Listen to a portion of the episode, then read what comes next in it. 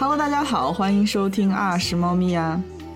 这是一档由爱猫咪更爱人类的老于和小吴共同发起的，在故事里找猫咪的播客。我们致力于挖掘宝藏人物，探索人性的幽微，以及研究一切奇妙人事物之间的连接。大家好，这里是一个多月没有更新，努力赶上新年末班车，结果还是没赶上的老于和小吴。那么这个期间，主播们在做什么呢？在哦，这个不能说的吧，吴老师。好像说起来确实有点不太合适。是的那我重新说，今天的我是饱受相思和思乡之苦的小吴。那吴老师为什么会有相思和思乡之苦呢？你还是先说一下你是什么样的老于吧。啊，那好吧，今天的我呢是化相思为效率的老于，在我所拥有的记忆当中，除了我被死线追着打的时候，还没有什么情况让我比现在更加卖力的干活。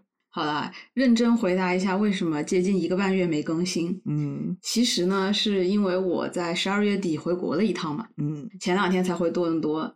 这一次的见面呢，也是我和老于啊，时隔多多多多 多年的一次见面。是的，为了这一次见面啊，我们真的筹备了很久，然后在这个筹备的当中也吵架了好多次，差点散伙哈。嗯，每次都说要差点散伙。一如既往的差点散伙，呃，也因此在准备和实施阶段收获了很多前所未有的经验和感悟。嗯，所以说这一期，呃，其实也不知道最后会是几期啊，就是想要分享一下这段奇幻的旅程。哇，真的是这段旅程把它写下来，都是一部短篇小说。真的可以说，为了这次见面，我们都付出了沉重的代价。现在信用卡负债累累。是的，不仅仅是经济方面，心理上面也承受着巨大的负担。呃，我昨天回来上班嘛，然后我老板问我怎么样，我大概讲述了一下整个事情的经过。老板的反应是：“Oh my God, this is a horrible trip。” 他说：“你这真是一个无比糟糕的旅行。老板真的很没情趣啊，这明明就很梦幻、很奇幻。”呃，从某种意义上来说，它确实是就是很糟糕了。嗯嗯，我在这次旅行中呢，遇到了非常多极小概率发生的事情，而且还同时发生，给我整的有点措手不及。嗯但是就现在我回头看，我还是愿意说，这是一段非常精彩且值得的旅程。哎呦，小吴会这么想，我真的非常的欣慰。说实话呢，我觉得一生当中很少有这么集中的收获如此多、如此新鲜的人生体会的这种机会啊。嗯，所以说，一开始我就觉得，我就跟小吴说，这件事情不管多困难，我们都必须要完成。嗯你有没有做好这个心理准备？小吴虽然说他做好了，但是过程当中他还是 并没有想到会是这个样子的。对，完全没想到。嗯，对，所以说我一开始也对小吴会有很多的担心啊，就是怕他中途会后悔、退缩啊之类的。但是最后最后还是没有让我失望，还是撑下来了。是的，我顺利完成了挑战。那么这一期呢，我就想邀请大家和我重温一下我这段魔幻之旅啊。那我先说一下我这次回国之前的一个状态，听众们就能感受到我整个人有多勇。呃，首先呢，我是七年多没回去了。我看上一次离开中国的记录还在二零一五年。嗯呃，一开始是上大学嘛，就是我来这边上大学，然后每个假期都在做实习。后来好不容易毕业了，又赶上疫情，啊，就没回去成。嗯所以说啊，七年没回去的我，对于国内是个什么情况，我一点都不清楚。嗯之前也有很多朋友他们回国嘛，就说哎，感觉国内变化很大，嗯啊，都不太适应，就更加加剧了我心中的害怕。我也不知道为什么我很害怕，但是就之前我有个朋友他回上海，他就说哎，感觉自己几年没回去，就已经像一个乡下人了，完全不知道什么情况。我觉得那我你看我这七年没回去了，岂不是会感到更加的陌生？对，就是那种。呃，你所熟悉的环境已经完全变了样的恐惧感，对吧？对对，加上我本身就是一个非常害怕陌生环境的人，嗯到了不熟悉的地方，啥也不会，就会很胆怯。对我刚才刚想说，如果要是我听到这样的话，我会觉得，哎，已经变得这么大的样，我想赶紧回去看一看。嗯 但是小吴真的太猫了，就是他跟猫的那种在新环境里面会应激的感觉特别的啊像，对对对就真的是猫咪啊。这一点上，我性格非常像猫，特别害怕新的环境，对对，而且一开始绝对会应激。所以这一点是我完全已经意想到的。嗯然后呢，我的情况的第二点啊，我觉得是最要命的，就是我回国之前没有支付宝，没有微信支付，没有身份证，没有电话卡，也没有银行卡。我知道听到这里的听众会觉得，你怎么还敢回去？真的就是黑户回国，不知道的还不得以为你是哪国偷渡过来？对，就是比 来寸步难行。对我本来是打算换点现金回去的，但是朋友都和我说，现在已经没有人用现金了，很多商家也不收，给钱的也没有办法找零。哦，这个是虚假信息哦，不收现金是违法的，所以商家必须要收现金。对，他是必须要收，但是他就是不愿意，对他不愿意收，然后他就说，哎，没没办法找你零钱哦，怎么样？这是很有可能的。嗯那至于为什么我没有电子支付啊，这个故事又很长了，主要是因为我没有国内的手机号，嗯没有手机号呢，银行卡就没有办法实名，银行卡没有实名呢，就开通不了微信和支付宝，然后呢，我又没有办法凭借我本人的身份证去办理，就没有办法获得实名的电话卡，反正就是一个死亡循环。也就是说，这一切的前提都是我必须要本人在场才能去办理这些东西。伟大的大数据无法捕捉到的女人。对。小吴在被我接走之前，整个人就是很可怜的状态，嗯他非常的惶恐，会联系不上我，他自己一个人在完全陌生的地方，啥也不行。对呀、你说我可不可怜？我回国了，我没电话也没有网，我就每天只能到处蹭 WiFi，那网还贼慢。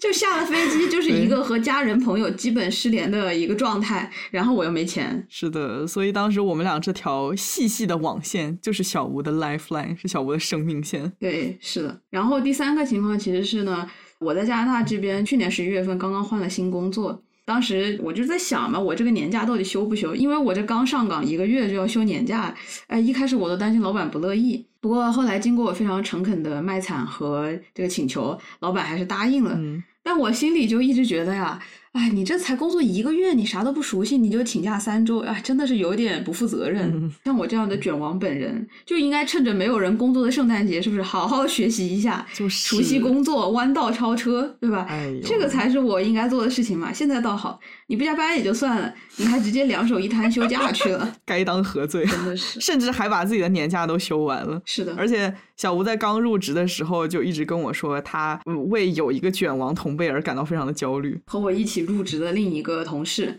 非常的卷，然后我一想到我回国了，他还在卷我，我心里就很焦虑。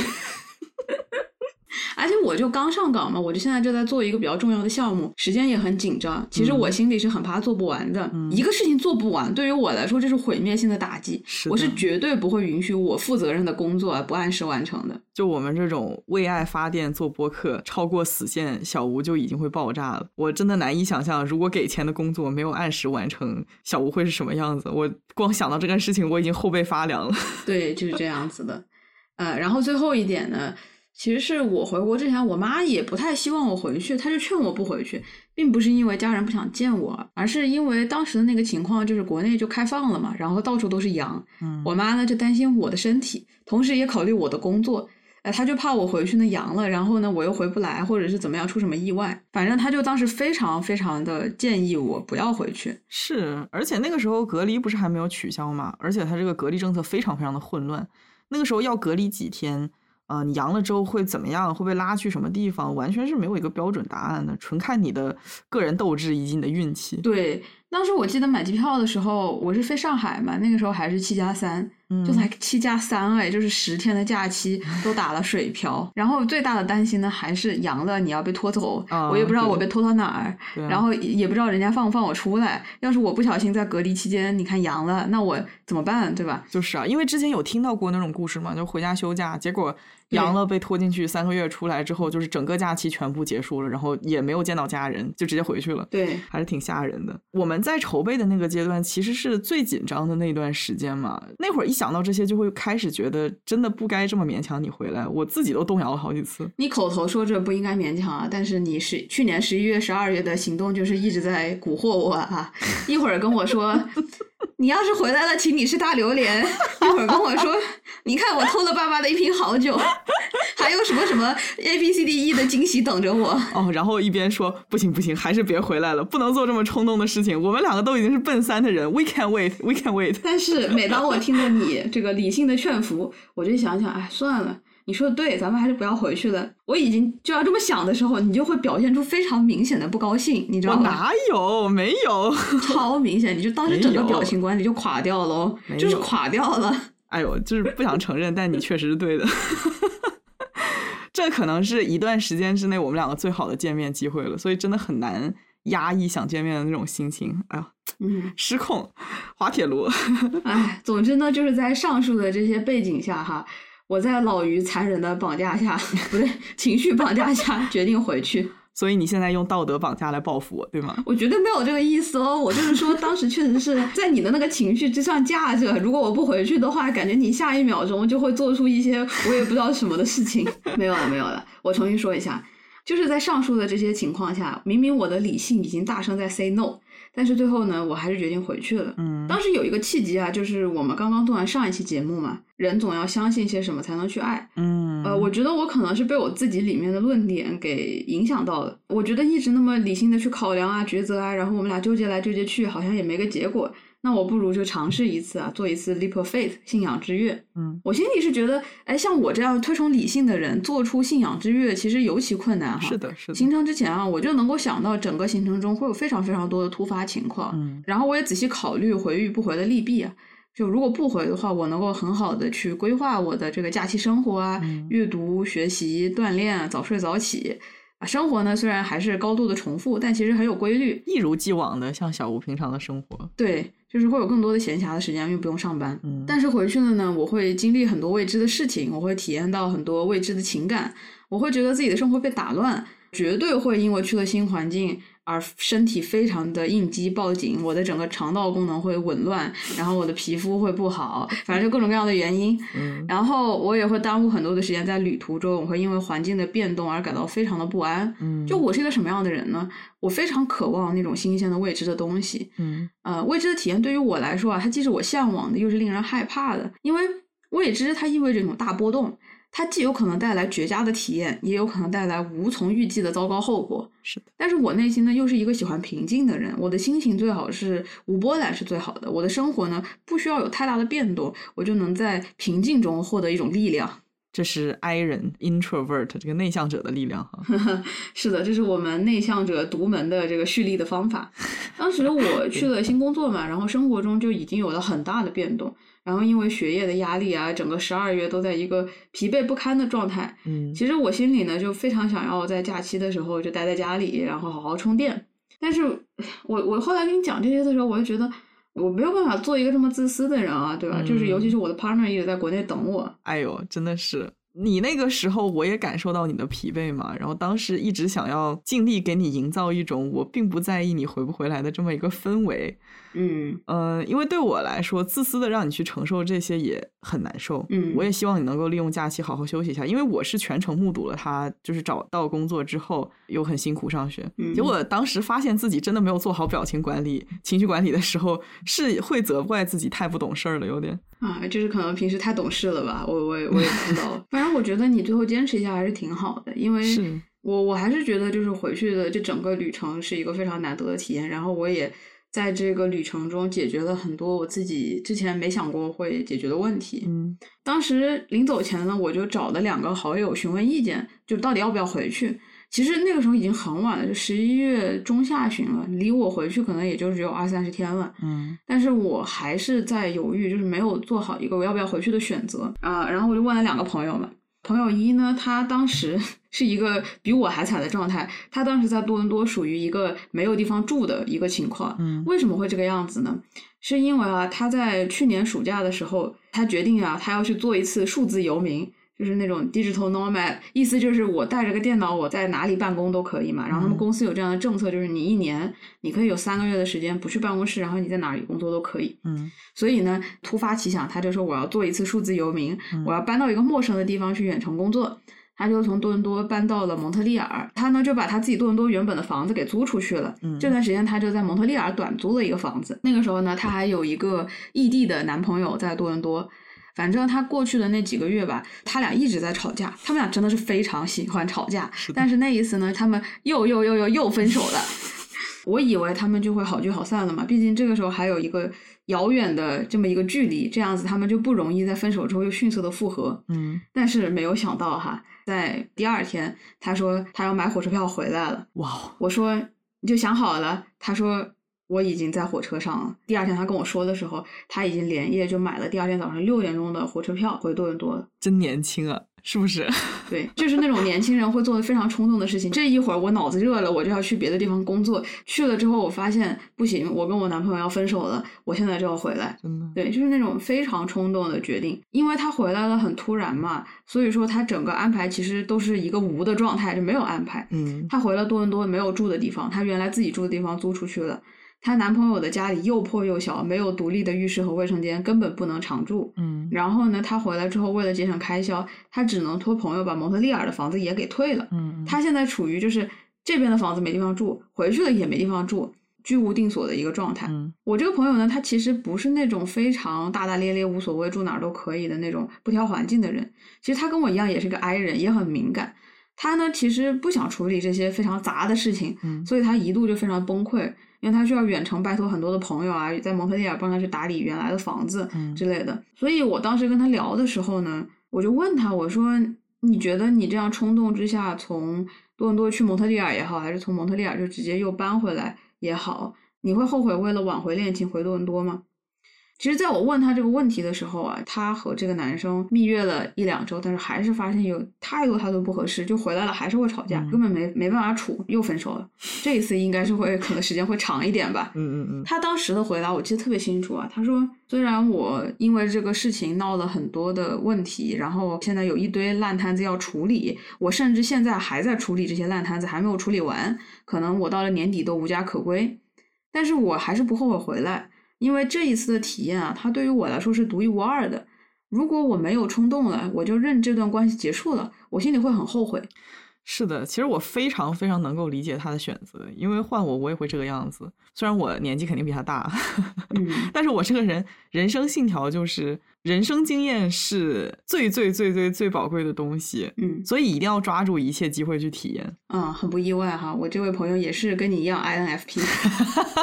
怪不得，你看吧，就是他的行为你是可以理解的，你你觉得你会和他一样，对因为你啊们两个是类似的人。但是我我是一个 TJ，对吧？嗯，我是不会为爱冲动的。追追很清楚的知道他自己应该在什么时候做什么事情。嗯不会吗？很清楚吗？哦，不会，不会啊，不会啊。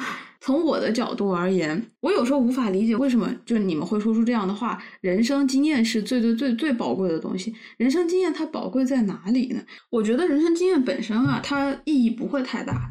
我的意思就是说，如果你只是纯的去感受这些东西，我觉得它是没有意义的。让它有意义的是你从这个经验中获得了什么，你获得了知识洞见，你获得了一些你可以处理下来的东西，那个是更重要的。对呀、对呀、对呀、其实就是获得的这些东西才是最重要的。你会把这个话说清楚，把它说完，你知道吗？我们只是会说，嗯，人生经验是重要的。其实说他感受的部分，只是说会给你带来快乐，或者给你带来痛苦，或者是就是平常不会感受到的那种感觉。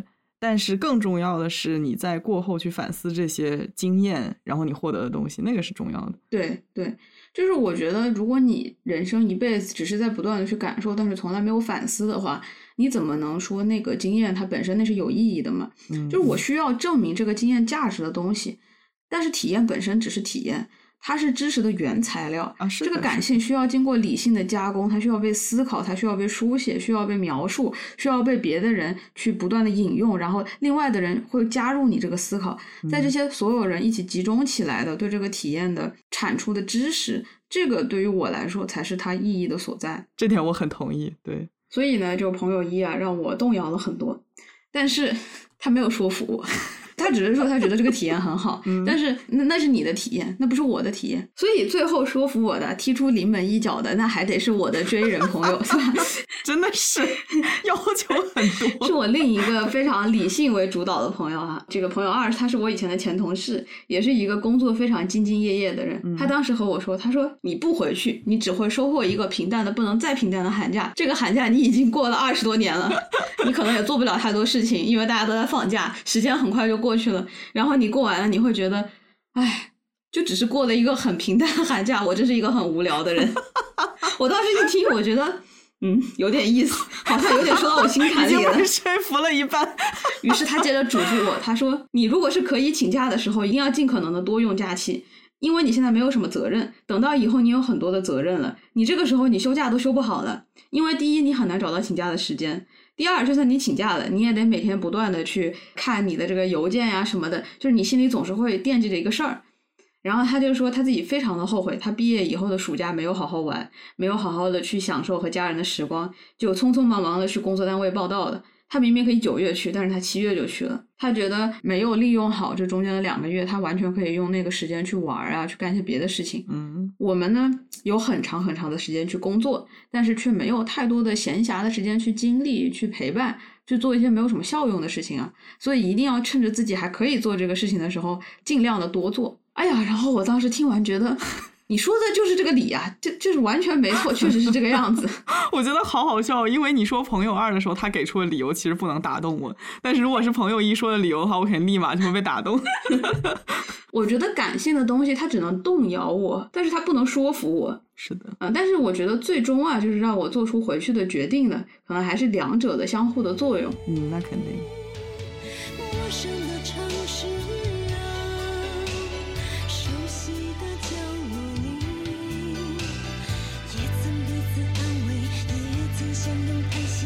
将会面对什么样的结局，在漫天风沙里望着你远去，我竟悲伤的不能自己。多盼能送君千里，直到山穷水尽，一生和你相依。如果用一句话总结这次小吴的回国之旅，那就是一切都是最糟糕的时机，一切都是最不好的安排。这是一次，这是一次充满了意外和变数的旅程。如果你呢和小吴一样，是一个喜欢提前做计划，喜欢按照计划行事，极其讨厌计划出现变动，而且还不会处理计划变动的人，那么这样的旅程对你来说应该就是噩梦之旅。那在 继续这个话题之前呢，我必须要提一下小吴这个人有多么讨厌变动。他就是连出生都是完全按照他的预产时间出来的哦，不早不晚。嗯，你去我家，你可能发现了，我妈也是一个爱做计划的人。是的，我们最后一天十二点钟的飞机，然后我妈就会九点半钟就把我们就弄到已经吃早饭的一个状态，然后说：“你看，我们现在还有十五分钟就要出门了，然后我们要提前两个小时到机场。”就是他会把一切都比如充足的时间，绝对不允许出差错。是的，所以我妈生我就极度舒适。她说她那天早上还吃了个早饭。啊，在家里工作了一两个小时，然后她自行前往医院，过了六个小时，我就准时出生了。哇，我妈跟你妈是一样的，你知道，我妈就是恨不得从前一天晚上就开始准备，所以说她生我就是极度不舒适的体验。因为我妈跟我说，我的拖延症从娘胎就开始，我晚产了两周，医生打了两针催产针，我才慢慢悠悠的出来。你看到了吗？现在的催更已经没有用了，就是不管对你催更多少次，你都会慢悠悠的做节目。你看到你有多拖延了吗？是的，我不仅拖延，而且心态奇好。我妈说我出来就是笑呵呵的，对着医生，对着大家笑呵呵，结果被吊起来打了两巴掌才开始哭。确实是你本人哈，目前也还是这个样子。对，然后你看，你又把我给带跑偏了。哦，sorry，那我们继续说回小吴行程中的意外，不好意思。其实这个旅程的意外啊，从我出发的当天就开始了。原定的出发日期呢是北美啊，就多伦多的这个时间的十二月二十二日的下午。嗯我当天下午呢就发现出了雷暴预警，然后当时我朋友给我打电话，他说：“哎，你看到没有？今天有雷暴预警，你这个飞机还能飞吗？”啊，我当时就开始焦虑了 啊！而且这次的雷暴它是伴随着比较严重的暴雪和飓风嘛。是的，然后小吴就问我会不会怎么样嘛，我嘴上安慰着不一定会有影响，但是其实我心里慌的不行，因为我对航空状况比较了解嘛，所以说看到这个天气，我当机立断的判断就是大概率不会正常起飞，糟糕的话甚至可能取消航班。嗯，我当天呢出发的特别早，晚上八点的飞机，我下午三点半就出发了。但是啊，可能是因为那是圣诞节之前的最后一个工作日，很多司机就放假了，所以 Uber 巨难打，嗯加上很多地方早下班，所以呢三点钟哈、这个路上就非常的堵。堵到什么程度？我一个小时了还没有出市中心上高速，那一般开过去也就五十分钟啊。就这一次就是一个小时了，我可能就动了得有两公里不到吧。嗯，我这一路上就焦虑啊、暴躁啊，这司机还安慰我。然后那个时候还还有一个绿码的那个东西，你知道吧？就是你做完核酸，你那个绿码你得等着他批，你才能上飞机。然后那天呢，就一直没有人批我的绿码，嗯一直没有人批。我当时就跟大使馆联系，我的那个短信啊，就是救命啊，救救孩子！你们还有人吗？就是那种咆哮式的，嗯所以就是联系了一路，结果是到非常晚的时候，他们才给我批啊。我这一路上就充满了焦虑。这个换成我当时回国的时候，我都非常焦虑啊。听过加州那一期的朋友应该都知道，我回来之前不是消失了三天左右的时间吗？嗯这几天很多时候都在焦虑回国的各种各样的手续，最重要的就是这个核酸和绿码的问题。其实就相当于你的机票已经买好了，你的行程已经定好了，你所有的东西全部都已经收拾好了，但是在起飞前的几个小时，你还不知道我今天是否确定能够登上机，因为你如果绿码没有过，或者说你核酸出任何问题的话，你就没有办法登机了。这个中间有一点差错都要改行程，甚至你就回不来了。对，你就相当于你不仅不能阳，你还要卡准几件必须要做的事情的时间，这个容错率基本上是为零的啊。所以说，回国的这个码那个码的要求真的非常的反人类。对，这就是为什么我一直不想回去的原因，因为我这个人非常的讨厌手续，还要做那么多的手续，然后去那么多的地方拿这个拿那个，然后搞错了就完蛋。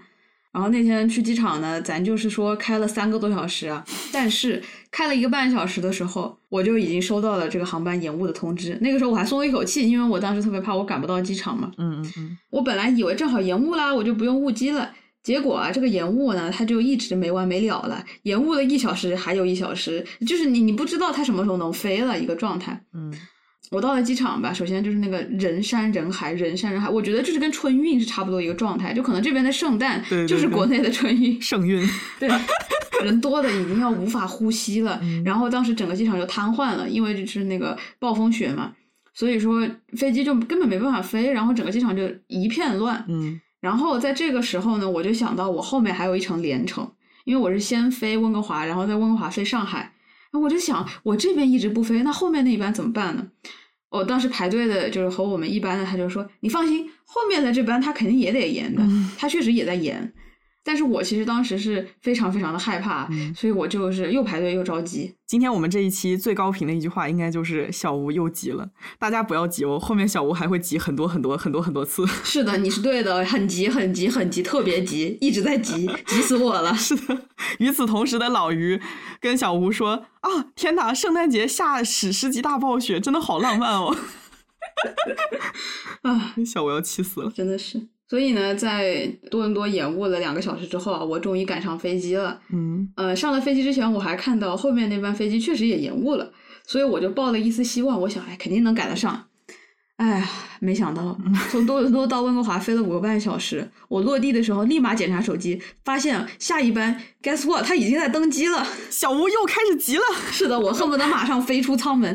但是你知道有多残忍吗？嗯就是我落地之后，我坐的飞机呢，他迟迟不让人下飞机，因为我们没有廊桥，嗯，就没有登机口给我们出去。就是机场管制。对，原地等待期间呢，我试图把我的登机箱 从那个上面拿下来，我就准备打开舱门就奔出去，结果那个空姐她教训我，我是经济舱嘛，我就直接拿上了我的行李，我就站在了那个 商务舱的那个门前面，我就准备飞走，结果空姐让我回到自己的位置上，她还说我的箱子挡住了逃生通道，我当时就逼来，我们都安全落地了，怎么还要逃生通道干什么？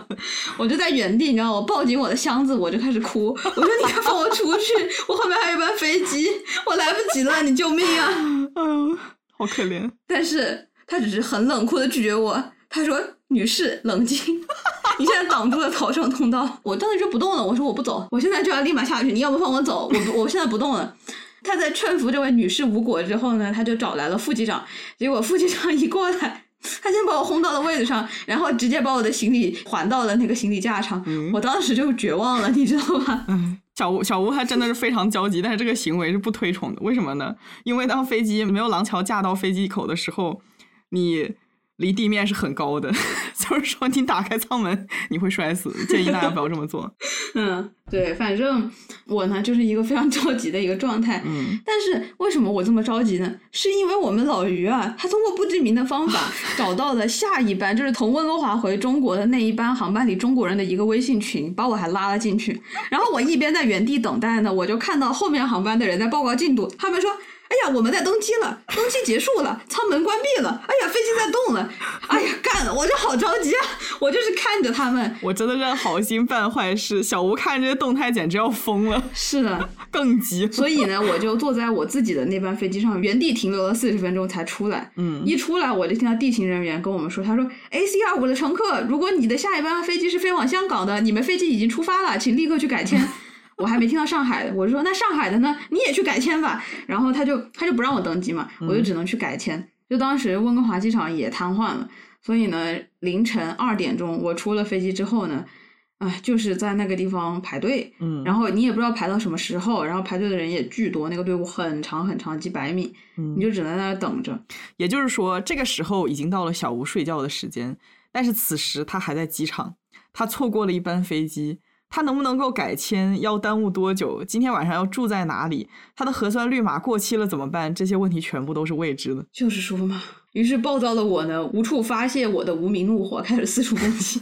我先给我妈打了通电话，把我妈骂了一顿，然后我给老于打了通电话，把老于骂了一顿。是的，像往常一样，我又被重点攻击了。为什么要逼我回来？为什么我要经历这些？都是你没用，都怪你，无理取闹。对，说实话，这整个流程我计划了蛮久的啊。我自认为已经周到的把所有极端情况都想到了，但是因为这个天气和机场管制没有赶上航班，完全是在我计划之外的。整个旅程的第一步就如此的艰难，以至于我都有点沮丧了。当时也怀疑了一下，是不是我做了一个很错误的决定啊？对，而且你知道吗？就是你一开始不顺利，你就会觉得会不会后面也很不顺利。然后我就想到，我下了飞机还有很多很多的事情，还可能出很多的意外。当时就其实是非常害怕的。哎，我真的好委屈。我当时就说：“我说我不要回去了，我要退票。”哎，其实我当时是觉得确实太勉强了。所以你这么说的时候，我已经开始着手安排，你能不能直接返回多伦多？而且不管怎么样，大冷天的大半夜的，然后你又应激又很累，我就开始劝小吴说：“你今天晚上先找个地方住下啊，咱们明天再解决，对不对？反正你今天已经错过了航班了，你再怎么着也都是几天以后的航班了，对吧？”但是我们小吴不肯，他偏偏要坚持在这里排队。首先，我觉得你的建议很离谱，我已经错过飞机了，你现在让我回去睡觉，我不应该先把这个事情解决了吗？这种情况怎么睡得着啊？你有没有想过，这个建议是能睡得着的人提出来的？要是我的话，肯定先回去休息，然后隔天早上再重重新回来排队。反正我就最后还是等了一个通宵啊。是啦。那为什么等了这么久呢？其实是因为当天啊，温哥华机场它也瘫痪了，超过百分之六十的航班都不能正常起飞，百分之四十都被取消了。第一个原因当然是过节啊，但是更重要的原因是温哥华一个平常冬天都不下雪的城市，遇到了百年一遇的大雪暴。百年一遇哦，就这样让我们赶上了哦。所以大家听到了吗？我在多伦多赶上了雷暴，我飞到了温哥华赶上了百年一遇的大雪，天选之子。这个时候有人会在想呢，那为什么我还会没有赶上后面的航航班呢？为什么它还能起飞呢？我要事实是它并没有起飞呢，它还在等待铲雪。但是谜一样的舱门它给关了，于是我们在熬夜通宵排队的时候，就依然可以看到下一班航班的那个微信群里啊，大家在讨论这个飞机怎么还不飞呀？怎么还不飞呀？它到底飞不飞呀？也就是说，当小吴在因为误机排队改签的时候，飞机实际上还没有飞走，只是舱门关闭了，在缓慢的滑行。据我的观察呢，它大概滑行了四个小时左右才起飞。啊，有些在飞机里面的人已经睡了一大觉，起来发现自己还在温哥华大雪地里面继续滑行呢。是的，我是在凌晨的五点目送着飞机离开的。那个时候我甚至还没有排到改签的队伍。世界上最远的距离是我在航站楼内，飞机在航站楼外，只隔了一个舱门。而你向往天空，我驻足大地。此时的小吴他已经不着急了，他绝望了。他的心情从我本来应该在那架飞机上的愤恨，变成了哈，这可能就是我的命吧。我不配拥有美好的假期的这种自我放弃。我当时真的觉得，是不是这是我的命？老天爷，为什么我的命这么苦？我好不容易放一个假，你就让我接受这样的一个残忍的考验是吗？这是为什么我要去面对这些东西？真的是，嗯，终于到了七点半了，我排到改签了。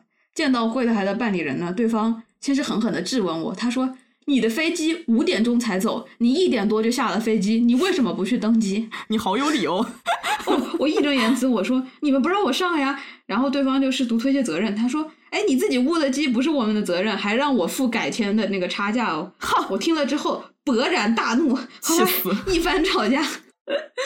对方终于同意了帮我改签啊，嗯，但是呢，就是在我改签之后的那一班啊，它就变成了原来那一班三天以后，嗯因为其他回中国的航线当时也满了，没有位置，我就又纠结了。我说三天就意味着我要住酒店，然后因为大批的航班滞留，酒店也在涨价，我心里还不想花这个钱，我还想我还要等三天才能回去，我还回不回去呢？就是会想很多，你知道吗？嗯，然后我又想着，如果我要在机场里就待三天的话，我肯定又吃不消。你怎么可能三天住机场啊？你带着那么多行李怎么睡觉啊？是的而且也没法洗澡，也没法洗脸什么的。就抽我的，你知道吧？对呀、所以这个时候呢，鱼鱼就站了出来替我安排好的酒店，我也就只能厚着脸皮接受了滞留三天的安排。所以你为什么还没有把我写的投诉信发出去？你真的再不发，我真的要生气了。这个事情我已经跟你说了多少天了？有没有一个月的时间了，这位小姐？好的，好的，明天就投诉。这三天的钱我可是想要要回来的哦！你这句话，你说你明天要投诉这句话，你一共说了三遍了。我希望你明天真的投出去。好的，好的。嗯，总之呢，我最后就在温哥华附近的酒店又滞留了三天，嗯，但是中间又出现了一个插曲，就是我的行李丢失了，这简直是不幸中的大不幸。已经离谱了，所有的事情我都遇到了。嗯对，所以我就去机场闹，让人家帮我取行李啊，又闹了一个下午。一开始人家还不愿意帮忙，就让我在那个地方傻傻的等，说：“哎，你过两个小时，你的行李就会给你送上来。”但是我等了三个小时也没有，事实上就根本没有人在帮我找。嗯，所以呢，我等了三个小时之后，我又去行李处，人家就说：“哎，我们现在找个人帮你取行李啊。”然后他就用呼叫机联络下面仓库的人，让人家找。对方他说收到收到，然后让他把那个什么照片发过去。匆匆的找了五分钟，说找不到。我说你这行李在温哥华吗？他说在呀。我说那为什么找不到呢？他说行李太多了，积压了四千多件，所以找不到。四千件行李找了五分钟，跟你说找不到。对呀、你这显然就是不想给我找嘛，对吧？嗯，且不说我箱子里有贵重物品啊，还有换洗衣物，那没有这些东西，那我怎么住酒店呢？对啊，我更不放心把行李就丢在这个机场交给命运啊。小吴可是我们一起坐高铁，把行李放在行李架上，他都要时常的去看一下，就是这么珍惜自己行李箱的人，怎么可能把它扔在机场？我对我自己的所有品非常的在意，占有欲超强的好吧？就是如果那个东西是我的的话，我我不允许任何人碰它。老于就是上了高铁之后，行李一丢，开始睡大觉。然后你的行李没有丢，那不都是我我帮你看着吗？哦，谢谢。啊！我当时心一狠，我跟我旁边的那个阿姨说：“你看着吧，今天我不管是有四千件还是八千件行李，我必须要拿到。所以小吴想到了什么策略？我知道这个时候投诉也没有用了，现在打电话投诉的人太多了，于是我就拉上了和我同行的阿姨，我说：“你看哈，我们两个隔半个小时、一个小时就去一次行李处排队，排队呢就让他打电话找一次，说找不到呢你就过会儿再来排队，再打电话找。他可以敷衍，但是他不能拒绝为我们服务。”在我们排了三次之后，对方终于受不了了。他说：“怎么又是你？”我说：“我的行李还没有拿到，我只能继续来排队。”对方就把他们的经理给找出来了。嗯，然后经理提出呢，他愿意亲自给我们找。结果你知道吗？他最后真的是找到了，但是找到的这个方法哈，我都有点不好意思说。他就是他把我们那个行李啊，就是那个照片都打印出来，然后发给整个团队。然后这几个团队呢，就像在搜索一些关键物品一样，从那四千件行李给我们大海捞针。总结起来，小吴的策略就是厚着脸皮把对方烦死，真的不像是小吴通常会做的事情。是的，我这个人就非常的脸皮薄，但是在必要的时候，我发现厚脸皮挺好用的。对，呃，我最后一次排队的时候啊，那个办事处的人跟我阴阳怪气的说，他说我们现在整个组就不干别的了，都在给你找行李，找到了再给你打电话，嚯，这牌面，牌面非常的大。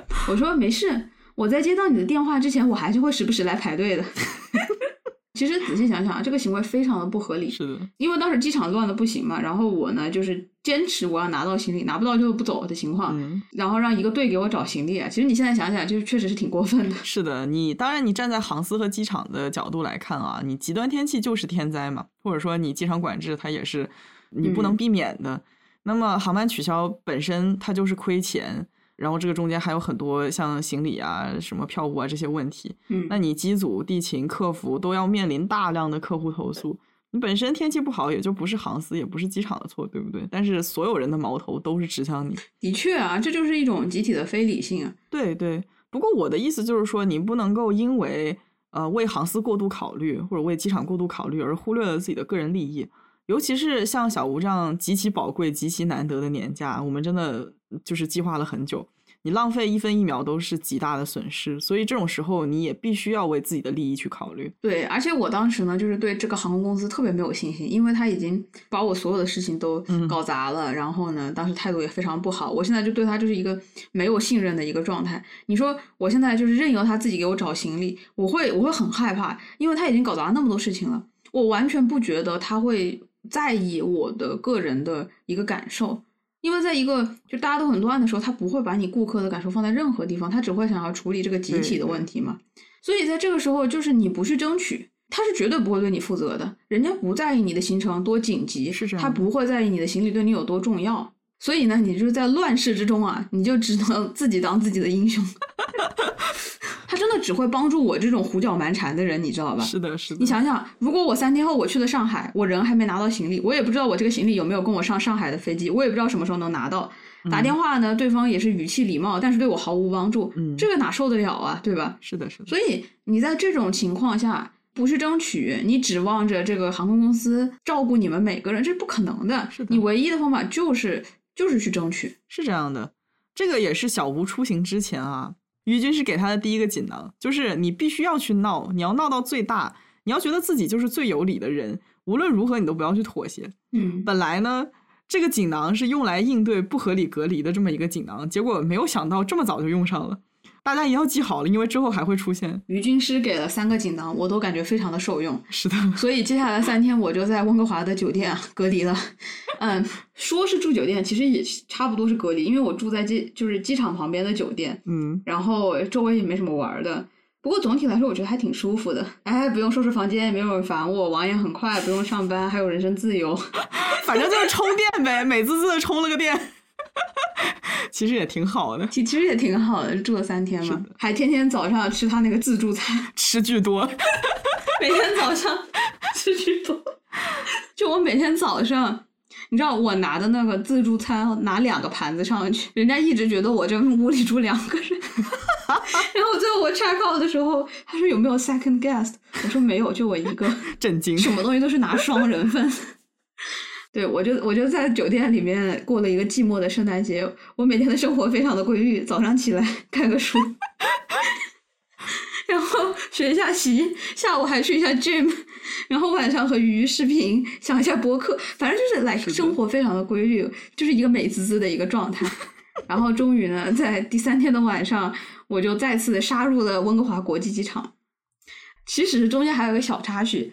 就是我那天早上准备出发的时候啊，我就收到了当时中国就发布了一个一月八号以后全面取消隔离的那个新的政策。嗯，我出发当天呢是二十六号凌晨，落地上海呢应该是中国的当地的二十八号早上，离全面取消隔离的一月八号也就只有十天了。是的，我当时就想，为什么他偏偏要在这个时候发布这样一个政策，而且还不立马实施，要一月八号再实施？我就很纠结。我说，哎，要不干脆我销假改签机票得了。毕竟，如果我再晚一个周回国，我就完全不需要隔离了呢。不对，你当时的状况是，如果你现在销假回去，就得到你现在手头 project 结束才能够重新启动你的假期。也就是说，你下次回来最早最早是四月份。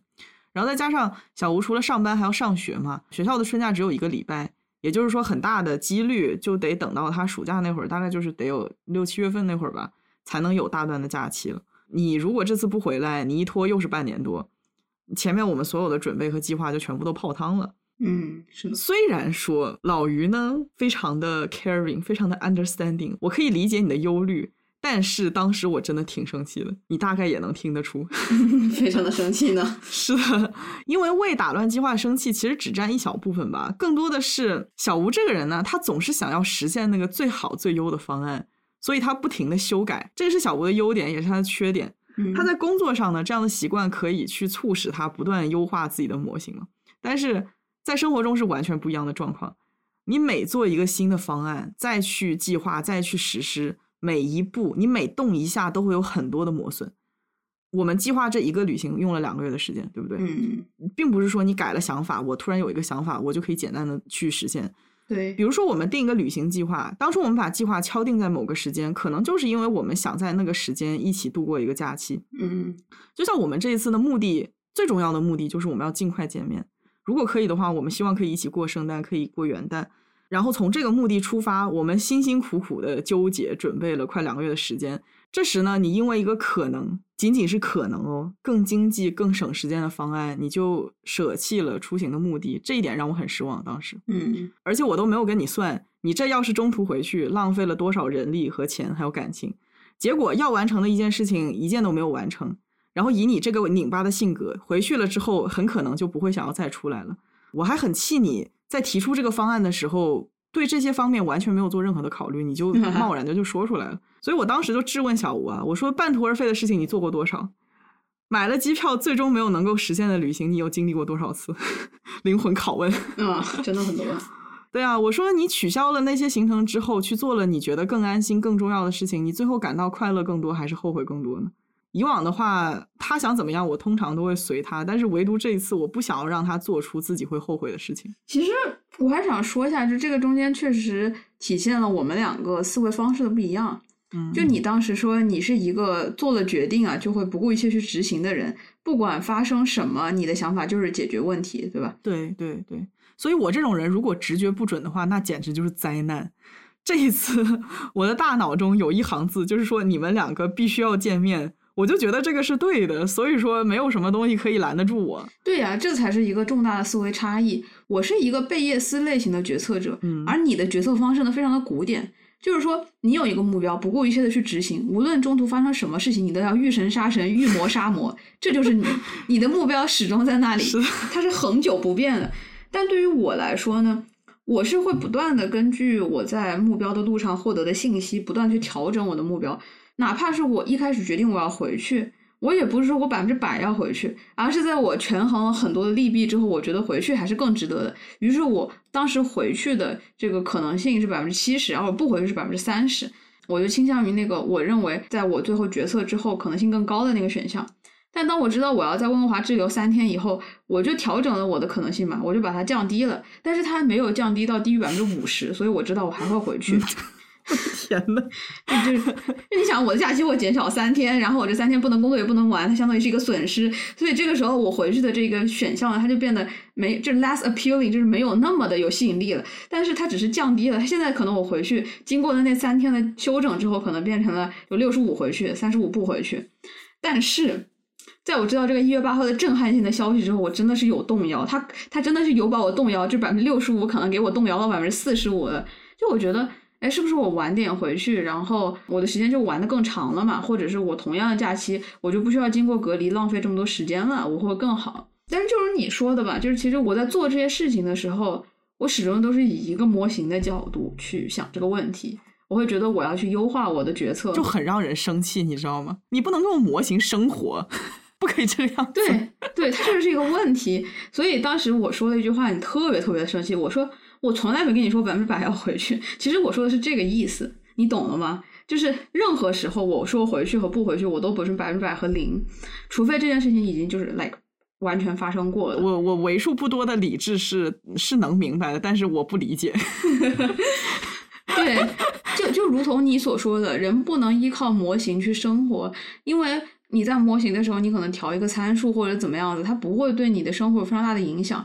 但是你在生活的时候，你每一个小小的决策，做决策中间所产生的这种摩擦和代价是非常高的。是的，是的我在一个理想的一个 theoretical 一个理论的环境中，我变换了我这个目标，那我就是变换了我的目标。但是你在现实生活中，因为你变换了这个目标，所以说你每一次的更改那个目标都会有一些我们叫 transaction cost，或者是因为这个目标改变了而产生的一些额外的调整这个目标所要付出的一个代价。所以说那个代价是非常非常高的。你在现实生活中。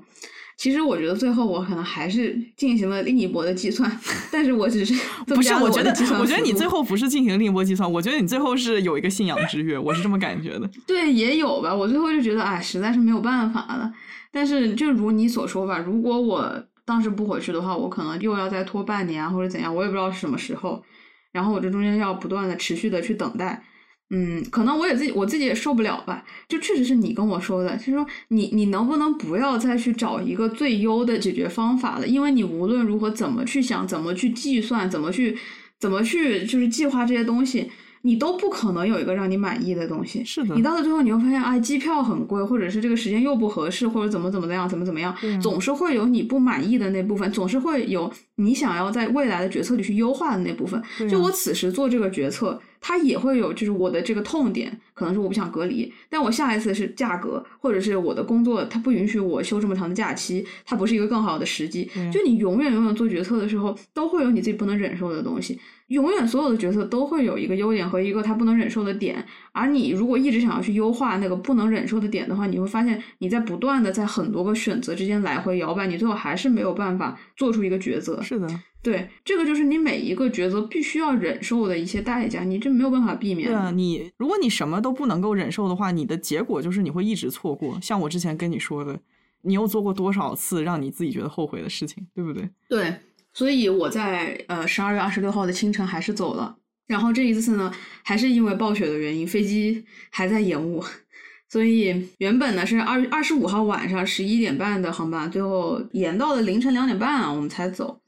懂得我真的是精疲力竭，就真的很委屈，你知道吗？就是的，整个行程，因为你你自己想想，其实还挺可怕的。我十二月二十二号我就请假走了，结果我二十六号了，已经过了这么久了，我还卡在加拿大温哥华机场，真的很急。宝贝，我当时回国。在隔离酒店住了二十四天，你想过这件事情吗？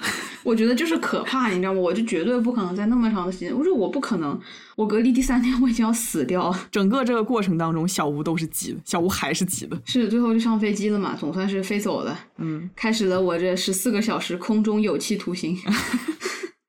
有一说一啊，我真的非常讨厌坐飞机，尤其是经济舱，啊，睡不好，全身骨头疼，也做不了有意义的事情。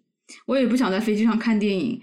就硬撑着读了会儿书，一个大写的娇气。老于的飞行风格是上去就睡，不吃也不喝，敷个面膜接着睡，睁眼就落地了。我落地的时候连时差都顺便倒完了，听起来简直不像一个人，你像一个就是需要保鲜的货，you know？对，听上去坐货机也是可以的。反正我想着呢，就是下了飞机我就进入隔离酒店睡觉，因为我当时已经困到不行，整个飞机就没怎么睡嘛。嗯，我当时就祈祷我开酒店盲盒成功。结果，哎，就是接下来的操作啊，我觉得就是大写的锯齿式入境，不是你那个丝滑吗？我就锯齿式的。如果大家还记得入境的隔离政策，它当时有三个选项，一个是上海省内五加三，然后还有省外的五加三和江浙皖的三加二加三。但是有些地方会强制八加零啊，因为后面的居委会不收，就只能在酒店待着。嗯，所以呢，我就选择了那个最保险的江浙皖通道。是的，这里我要解释一下啊，这个加号之前的数字是你在落地城市隔离酒店集中隔离的天数，然后这个加号之后的数字是你回到自己家居家隔离的天数啊。那江浙皖这个特殊政策呢，就是说你落地上海之后，在上海隔离酒店集中隔离三天，然后给你运输到江浙皖地区的集中隔离酒店继续隔离两天，最后再给你运回家，再居家隔离三天。哎呦！真的是很费劲，嗯，所有的隔离政策的这个运输环节都必须是闭环的啊，你不能够乘坐公共交通。是的，就是这样严格繁琐的隔离政策，保证你在隔离的这八天里绝对不会阳，八天一到就给你扔回羊群。总而言之，就是五个大字，完全没必要。是的，哎，就万万没想到吧！我当时省内通道呢，就给我们拉到了上海的金山区的公租房。哦，对，哎，有过在沪隔离经验的小伙伴都知道啊，这个臭名昭著的金山公租房是所有隔离点里面最差劲的，它甚至都不是一个隔离酒店啊。说实话，你跟我说的时候，我都两眼一抹黑，我开始思考，是不是完美撞上这一路上所有能撞上的问题。比顺利回来的几率还要小啊！真的就是你所有你能够遇到的问题一个没落下，所有能赶的都赶上了，全赶上了。对，这个地方的条件极其差，伙食非常难吃，没法落脚。我们车上的就是一行八个人啊，决定坚决不入住，不下车。是的，这个地方是鱼鱼给的第二个锦囊啊，就是法不责众，一定要找到自己的团体。那么找到航班群，虽然让小吴有一些焦虑，但是它正是我计划中的一部分。在错过了第一个航班之后，我迅速在某红书上面找到了改签航班的群啊，在这个地方大家会提前讨论应对不合理隔离的策略，然后找到跟自己一班车的小伙伴，迅速拉帮结派，方便到时候揭竿而起。是的，哎，我们这个团体呢有一个带头大哥，呃，我要怎么形容他呢？他留一个寸头，呃，穿的非常的嘻哈，在美国呢读了六年本科，终于回国了。看起来脾气有点不好惹。六年本科是什么医学院来的吗？不不不，就是就是一直在掩蔽，你知道吗？哦哦哦哦。然后我从他的穿着和就学情况可以推断出，这个人应该是经常在混。是的，鱼鱼听到这个描述，立刻眼前一亮啊，告诉小吴说：“你就跟着他，你就跟死他。” 他说什么你们就疯狂附和。其实这个道理很简单啊，你们想要闹事儿的话，必须要一个团队。这个团队呢，其实它不需要很大，甚至两三个人也能成林。其中只要有一个高战斗力的输出领头，其他人团结一致跟着附和，你这个事成的几率就会大大的提高。真的，我这里一定要说一下团队的重要性啊！从这一次的抗争经历中，我学到了一些管理上的经验。Surprisingly。现在是小吴的 MBA 一零一。首先呢，你这个团队他必须要凝聚一心，这是最基础的。嗯，你就所有人的诉求都应该是一致的，大家拧成一团啊，坚决不能退缩。如果中途有人放弃，甚至开始说服团队里别的人和和气气、乖乖就范，那肯定是不行的，这会对团队的军心造成致命性的打击。嗯，然后呢，一个优秀的团队啊，一定要 dream big，也就是梦想要做大。这个东西真的太关键了。就是老板画饼，它是有原因的，你知道吗？当时我回去的时候，官方已经宣布了一月八取消隔离嘛，但是很多地方，比如说北京、成都、南京，都已经有了落地了，你签了保证书直接回家的先例，或者说出现了那种在酒店大门之前直接解散的情况。然后当时官方也变成了成都的官方好像是二加零了，这证明这个背后已经有了很大的弹性了。于是呢，我们队长直接提出，我们不隔离，我们直接要走。其实当时还有很多的战队啊，就是我在我在仔细的挑选我要加入哪一个，然后隔壁还有一个战队我没加入，我觉得那边太温和了，那边就是说啊，我们呢就没有什么太大的诉求，我们也不闹，我们就想要隔离五天顺利回家，但是你不能让我们隔离八天，就是我觉得五天差不多顺顺利利就得了，大家看到差距了吗？不行，这边的团队提出直接要回家。那一边说，我们就按照要求五天再走，多的再不要，我们住个好酒店就可以了。你说你要跟哪个团队？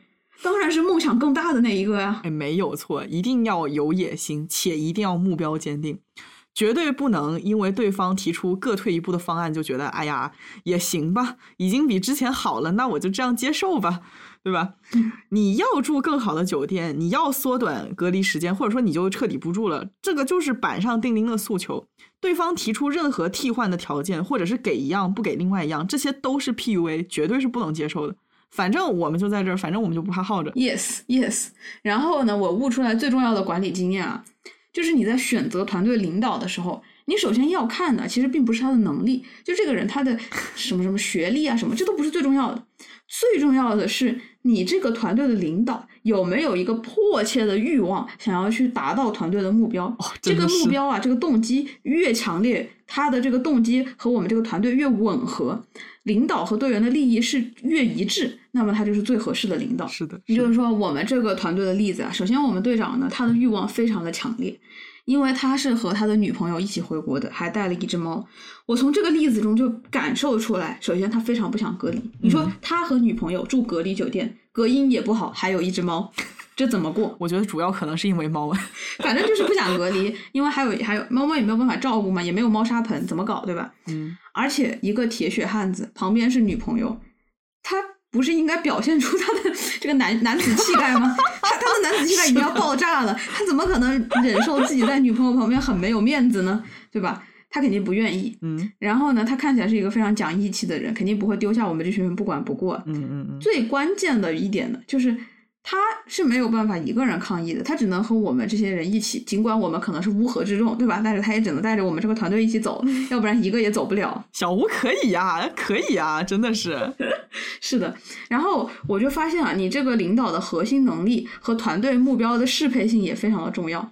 你看这个时候啊，我的能力自说是很强的，但是我绝对不能担任这个领导的角色。是的，虽然我成绩好、口才好、会用计算机，还会搞数学哲学，但是这个能力对我实现这个团队的目标不会有任何的帮助，对吧？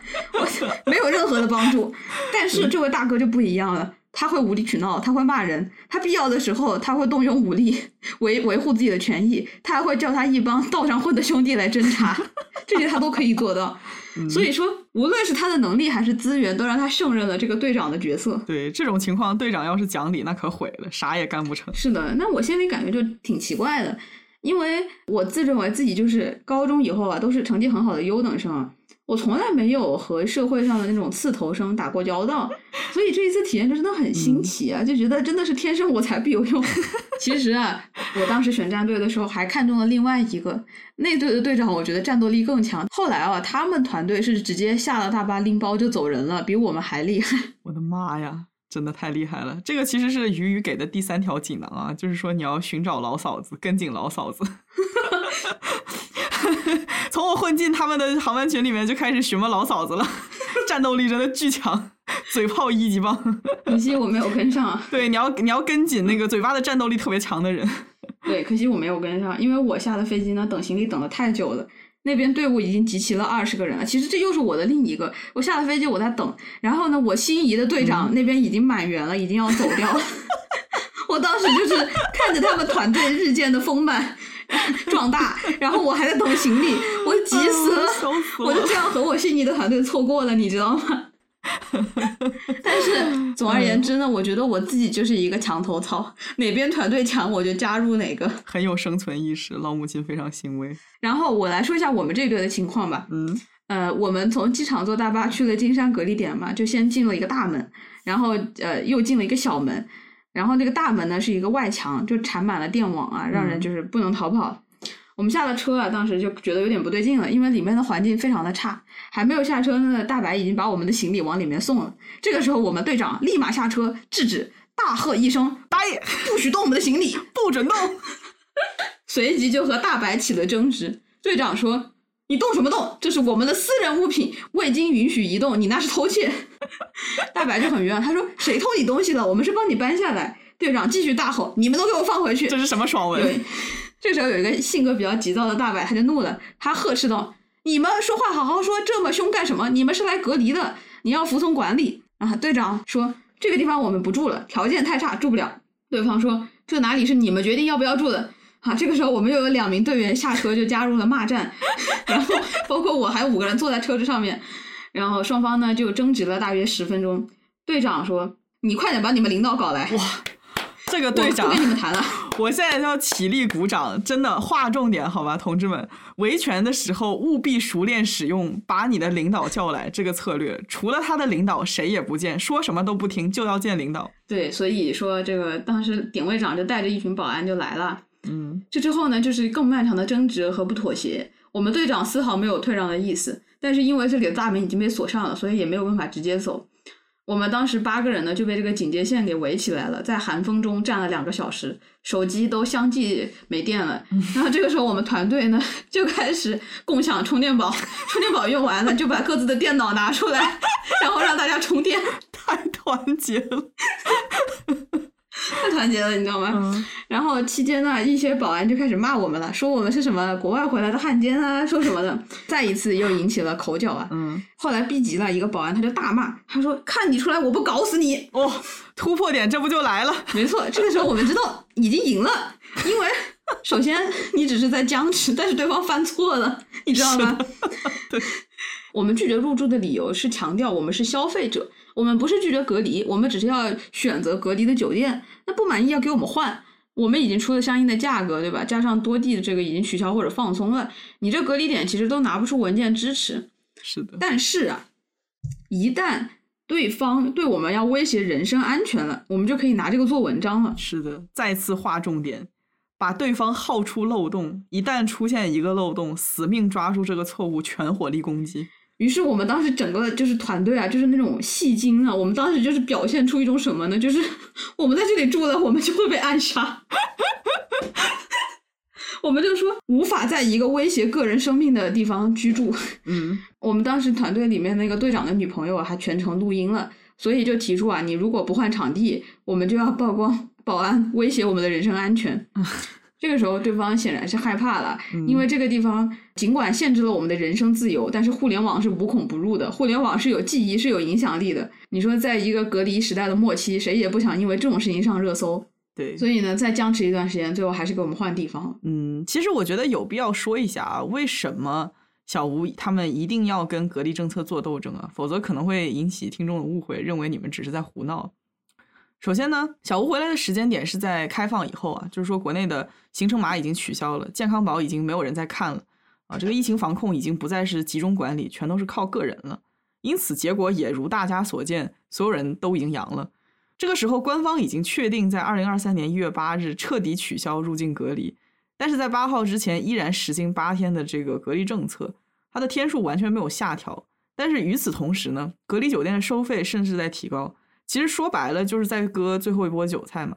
小吴一开始被送去的那个金山隔离点，环境差到可能连一星都没有啊！我看，他这个收费也要在两百到三百元每天啊，然后伙食要单加八十到一百。是的，而且不能够点外卖或者收快递，它非常明显的就是在胡乱要价。还要提到的就是彼时这个隔离的不必要性，在上飞机之前，旅客会给航司提供四十八小时以内的核酸阴性证明，也就是说，旅客都是阴着上飞机的。在这个准备的期间呢，我们听闻了一些极其讽刺的故事，就比如说。机场和隔离酒店的大白阳了啊，然后这个大巴司机阳了，结果把这个入境者给传染阳了，因此入境者被迫多隔离了几天。再比如什么入住隔离酒店的第一天就阳了，结果被迫回自己国内的家居家隔离，哦不对，居家感染。然后就这么提前回家出隔离了，呃，目的就是不要污染了酒店，对吧？是的，搞笑的是啊，有一个隔离点，他的那个点位长阳了，人不在，然后一那些人一下车说要见领导，结果领导说阳了，他们就直接解散了。是的，是的，就是说诸如此类的荒唐事情实在是太多了啊！不仅仅是入境者不想要隔离，连大白都很累，他们每天接受各种各样的负面信息啊，所以说整体看来。疫情末代的隔离不仅没有必要，而且说是一种剥削。嗯嗯，是的。那我们这边呢，经历了十四个小时的飞机，十个小时的斗争，终于顺利的改到了第二个酒店。顺利的。第二个酒店呢，他说是呃，坎坷的来到了第二个酒店。呃，这个第二个酒店呢，他说是五星级的标准哈，但是去了之后发现整个酒店已经被摧残的不行。房间里是浓郁的消毒水的味道，浴室的门甚至都生锈了。但是我们实在也闹不动了，所以当晚就住下了。嗯，第二天啊，其实我已经做好了要将就的准备，打算安安静静就住个五天走人。嗯，但是一大早呢，隔壁的大哥睡了一觉之后就继续闹，他提出酒店环境太差、饮食太差等等，要求退房。太猛了！说真的，我觉得他的这个事儿，你没有混过社会，你真的干不出来。嗯，他直接就是把午饭泼到了走廊上，然后每隔半个小时就给前台打电话让人家送水，真的是闹得很凶，你知道吧？我觉得和他比起来，我取行李的方式实在是太文雅、太礼貌了。虽然，但是啊，其实还是挺过分的。换我，我也做不成这个样子，因为我觉得大白也怪可怜的。其实是的，是的，他就这样闹嘛，有效果。然后第二天下午呢，我们就收到通知。如果能够提供社区接收的证明和承诺书啊，而且社区派车来接，就可以放人回家。嗯，于是我们这群人就在陆续想办法。然后当时我就看到大家都陆陆续续的拿到了社区的接受书了，我还没有，因为我家隔太远了，在武汉是不会有人来接我的。你们那一波是那个江浙皖那一带的对吧？就开车就可以直接来接的。对对，父母就开了两个小时就来了。嗯，于是我看着大家陆续离开，心里顿感绝望。当晚。我开始嘶吼、扭曲、爬行，我无法接受这样的事实，我大声哭泣，我觉得我是被全世界遗弃的孤儿。不过还好，在我闹完了之后呢，老于找到了可以接受的社区，并且出示了文件，所以第二天，呃，社区就差遣老于女士合法合理的开专车把我从隔离点接了出来。崇拜我吗？无视，老于开着七彩祥车把你救出来。崇拜着开着商务七座把我救出来的老于。真的，当天我自己也改了行程，然后我凌晨出发从北京去上海，然后到了地方取了车，开了两个小时。哦，我的天呐，我从上海市中心开到金山去开了两个小时，兄弟们，把小吴救了出来，也是一个极限操作，就基本上没怎么睡觉。当时都觉得自己上天入地，简直太靠谱了。此处可以夸我，特别厉害，特别靠谱，太棒了。刚刚说的这个东西啊，我觉得现在听起来确实是个闹剧了。我也就是把它记录一下。但是我想说啊，我自诩一个理性人，经历这整个流程的感受，我觉得是非常新奇的。嗯，首先呢，是一种很强烈的荒谬感，它来自于理性的湮灭。就是在一个十分混乱的情况下，你说理是无济于事的，这也是让我最痛苦的一点。我们大部分人天然就会觉得理性是人类沟通的一个方式，哎，我们会指责一个人无法沟通有问题，说，哎，这人怎么不讲理呀？嗯，你看啊，就是在和这个外部世界打交道的时候，我们或许不自知的已经在认同理性是一个通用语言，嗯，我们都在各自遵守着一个逻辑，而且这个逻辑呢，它是可以抵达一致的。比如说，我去超市买东西了，拿了这个东西就走，我知道是不合理的，这是不讲理的。而对方他也知道，他拿了我的钱，他不给我找零，这也是不讲理的。我们会对人的行为有一个预期，就像我们预期苹果啊，它会落地一样。所以说，我们才能够去进行一些社交上的 interaction，社交上的活动。绝大部分人是理性的，是我们能和这个世界正常互动的一个前提。是的，但是没有人是完全理性的。是的啊，当然，如果有人这么觉得，我只能说他的自我认知还可以继续提升啊。没有人是完全理性的，包括小吴，你在被焦虑情绪主导、跟我发脾气的时候，也不是理性的，对吧？只不过我觉得在不同的文化当中，在不同的情境当中，人与人的理性交流所占的比重是不一样的啊。那众所周知，国内是人情社会嘛。很多时候，你讲人情、闹情绪比说理更有效。嗯嗯。但是我在北美务工的时候，就明显觉得人情它不是一个总是好用的手段啊。你的好朋友也不一定事事帮你的忙，然后你闹了，可能对方也是只是按照规章制度办事情，他不会跟你讲人情。对对，在一个讲理没有用的地方，我觉得理性人就会过得很痛苦。嗯，因为所有人的行为都无法预测的，对方说的话、他的反应、他的动机都变得无法捉摸。于是我们就没有办法对人形成合理的预期，也没有办法安排自己的生活。对，这个正是小吴出发之前我最大的担心，因为小吴不会除了讲理以外的任何手段。我觉得吧，也是性格所使，也是在北美待久了习惯了。我刚从北美回来的时候也是这个样子，用我爸妈的话来说，就是在国外待傻了。对。在这个讲理没用的地方，最大的红利就是，如果说你能够嘴遁说服，或者说你能够成功威胁到对方啊，也就是说你用一些脏招，你就能够绕过理性讨论，完成自己想要达到的事情。你可以说这个是拿捏人性，你可以说它是谈判技巧，但是说到底，这个确实是一种无理取闹。嗯，我们小吴呢，太正直，太诚实了，所以说面对不讲理的情境，会格外的无助和痛苦啊。他会爬行，会谩骂。但是其实这一趟两次自己处理的都还算不错吧，让我刮目相看了，算是。哇！我个人觉得在无理取闹的过程当中，需要用到很多的聪明才智，所以一般做成这样的事，还是会让我很有成就感的。不知道小吴有没有？之前好像某一期节目评价哲学家小吴，说他很有骑士精神。这个我就非常的缺乏，我非常喜欢，而且经常使用脏招来提高自己的效率啊，就是在已经写在了你的锦囊妙计里面。是的，嗯，没错。我我觉得你刚刚说好听啊，是人情社会要懂得晓之以情，但其实我我这次面对它不仅仅是一个人情社会，它是一个非常极端的非理性的场合啊。对，在这个时候呢，我就发现你去用非理性的方法，比如说你表达愤怒，就是一个非常有力的武器。对，因为愤怒啊，它是攻击性的体现。比如说，我们队长他真的有点惊呆我，他的情绪切换之自如，他是可以一秒发火的，你也不知道他真的生气了还是在装生气，但是他的愤怒确实有一些威慑力，你知道吗？嗯，就当你发疯、大喊大叫、公共场合大声嚷嚷，人家就会觉得你这个人不好惹。当一个非理性和另一个非理性的人起冲突的，必然是更凶的那个才能得偿所愿。是的，是的，其实不只是隔离时发生的这些啊，你在温哥华机场不是也是通过表达愤怒？坚持要见领导，才最后维护了自己的权益嘛。嗯，呃，说简单点，就是会哭的孩子有奶吃。你愤怒的说出自己的诉求，才会获得别人的注意力。其实还有另一个原因啊，就是拒绝冲突的本能。你想啊，为什么我们总是想要满足那些无理取闹的人呢？嗯，不知道大家小时候有没有听到过长辈说这样的话：就是看到无理取闹的人，他们会说：“哎，你别理他，这人有病，不要和有病的人计较。对，还有什么呃，狗咬你一口，你还能咬狗一口吗？”哎，你看，就是这个意思。他有病，他不是一个弱势群体吗？为什么大喊大叫的人他成了弱势群体，还需要我们正常人去迁就他们呢？对呀、就好像说的是，哎，算了，你不理他们，他们脑子不好使啊，智力有缺陷，你就不要计较了，对吧？对，而且你真跟他们计较，其实非常耗费自己的时间和精力啊。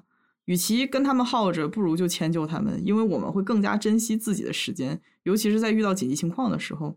我记得我原来有一个蛮有钱的朋友跟我说，他习惯用钱来解决所有的人情问题，自己遇见事儿了，给别人塞点钱，就能用最短的时间摆脱困境。你这个蛮有钱的朋友，他的作风应该是等我有钱的时候会做的事情。我跟你说，他的行事作风跟你的行事作风很多时候就很像。你看我吧，有钱人的坏毛病一个没少，除了没钱。这次以后呢，希望我们小吴习惯穷人的生活，所以穷人的生活就是你要么闹，要么忍。可不是咋的吗？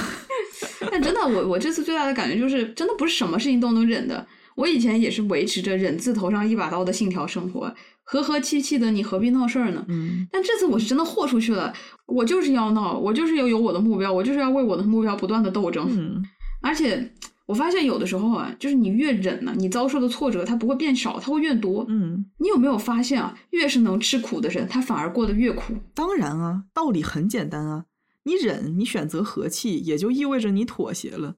你认为你自己的目标没有保持和气更重要啊？你习惯了忍耐，也就意味着习惯了自己和自己在乎的事情并不那么重要。那当然就越过越苦，越过越糟心。呃是的，这一次旅行路上啊，我有一个同行的阿姨，她因为不会说英语，所以就一直跟着我。阿姨大概六十多了，非常能吃苦耐劳，是那种踏实肯干的性格。然后我就发现，她这一路上遭遇的不顺啊，比我还要多。因为她遇到的问题，她不解决，她也不提出诉求，她行李丢了，她也不管，她说我忍忍就好了，过两天会给我安排的。你越忍，反而对方更欺负你，更加不在乎你。嗯，就不排除很多人的心态就是，哎，那我看你能吃苦，你就先不着急，先等着吧，你多吃点苦。能者多劳嘛。你去忍耐苦难，你的困难并不会减少，而是会越来越多。就好像这个排水的水池里一直在灌水，你还在忍耐，你在尝试疏通，但是水只会积得越来越多，水是越来越满，直到最后超过了你的承受能力。对，而且我觉得很多人选择忍耐，是因为服从比反抗要简单太多了。他们没有能力，也没有勇气去维权，一遇到冲突自己先慌了，然后在恐惧的驱使之下，不得不忍气吞声。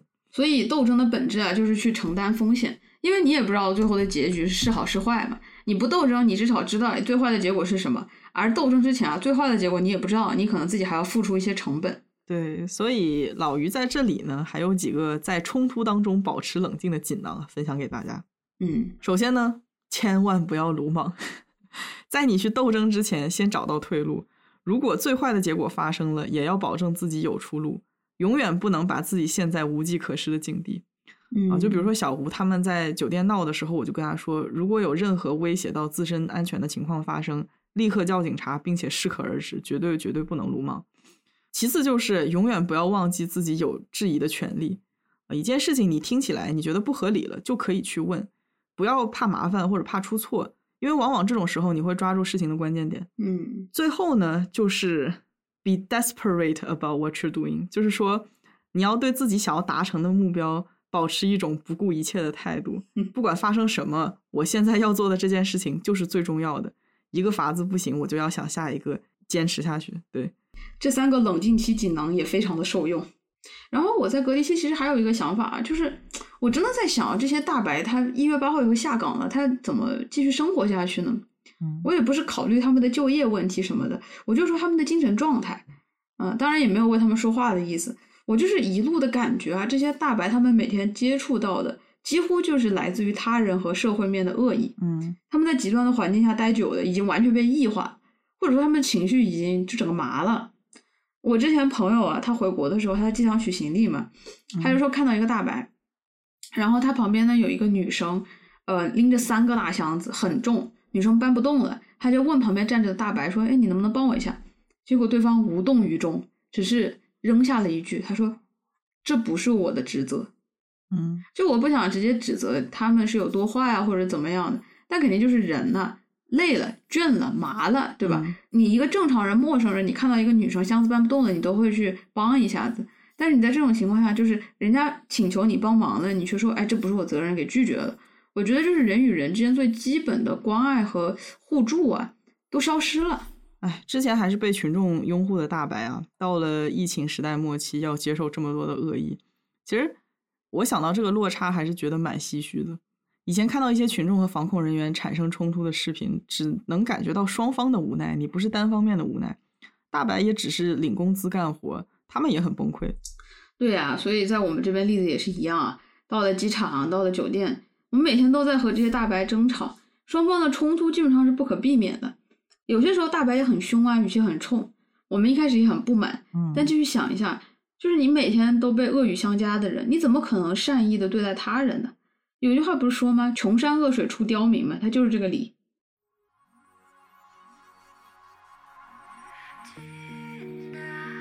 讲了这么长时间，一个多小时了，终于讲到了小吴出隔离的日子。